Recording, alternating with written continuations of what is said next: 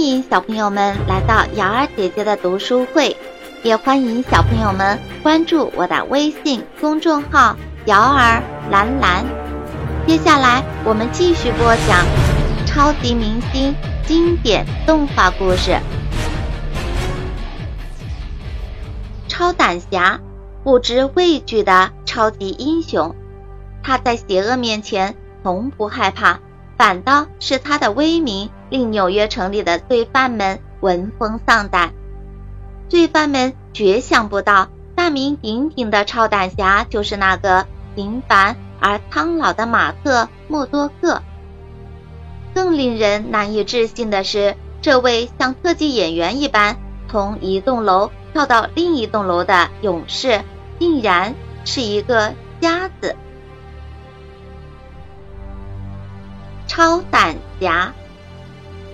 少年时的马特·默多克和其他孩子一样，只要可以玩球，他愿意用一切来交换。但他没有这样的机会。不许玩耍，更不许打架，马特。父亲总是这样要求他：“你必须向我保证，成为全校最优秀的学生。”其他的孩子常常嘲笑他。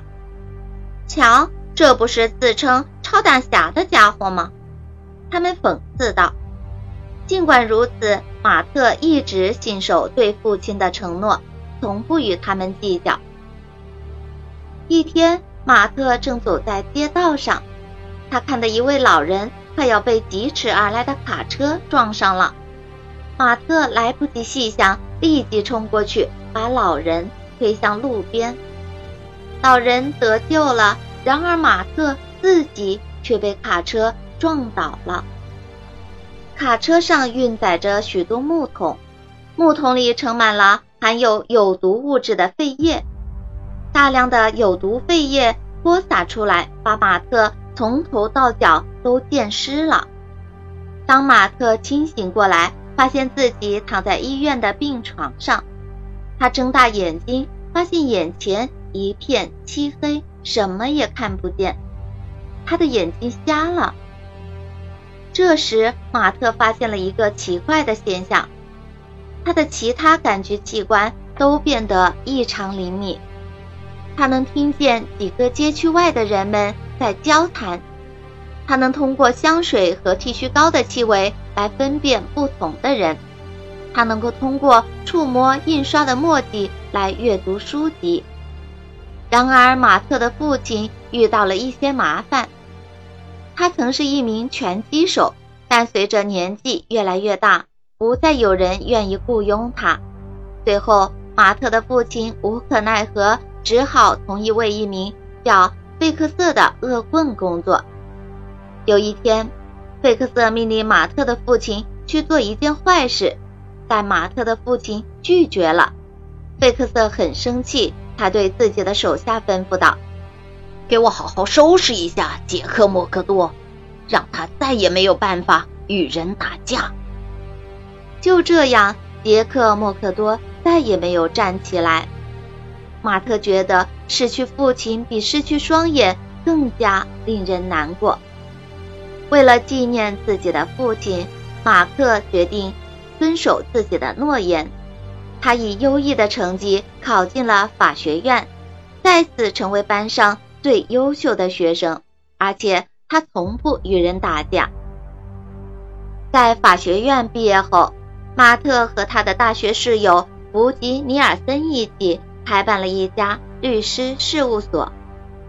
马特一直非常想念他的父亲，他想为父亲报仇，但他曾向父亲保证过自己。绝不与人打架。等等，马特自言自语道：“没错，马特是承诺过，但如果不是马特·默多克去打架呢？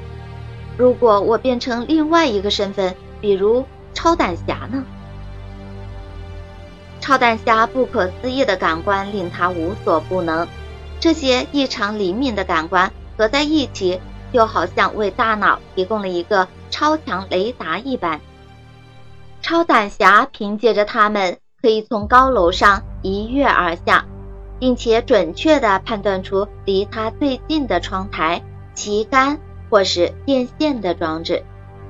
超胆侠认为自己已经准备好面对杀害父亲的凶手了，而费克瑟即将迎来一位超级英雄的意外到访。当超胆侠走进体育馆的时候，所有人都停下来，目不转睛地盯着他，不敢相信自己的眼睛，是吗？超胆侠问。相信我，我能体会这种感受。我是来找费克瑟的，其他的人我可不关心。超胆侠发现了费克瑟，他一路追着这个恶徒来到了地铁隧道里。你是什么人？贝克瑟喘着气问：“你想怎么样？”杰克·默多克，超胆侠说：“他的死得由你来负责，可别想抵赖。”没错，我承认是我干的，那又怎样？贝克瑟狂笑道。贝克瑟绝想不到，在他身后正站着一名警察。他听到了贝克瑟。所供认的一切。接下来我该做什么呢？超弹侠思索着，他已经达到了自己的目的，为父亲伸张正义。城里有那么多人们，他们之中很多人和父亲一样，有着被害的遭遇。超胆侠心想，他们需要正义的帮助。想到这儿。他不禁咧嘴笑了。无论何时，只要有人需要帮助，超胆侠一定会出现。小朋友们，你们知道吗？马特是拳击手杰克的儿子。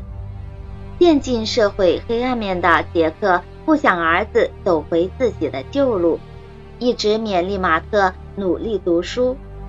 而经历变故的马特并没有辜负父亲的期望，一心想维护正义的他并没有蛮干，而是用自己能力所及的行动在实现心中的愿望。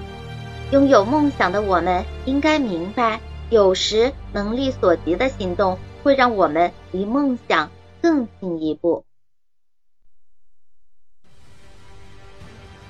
好了，小朋友们，超级明星。经典动画故事之超级英雄的故事讲到这里就全部结束了。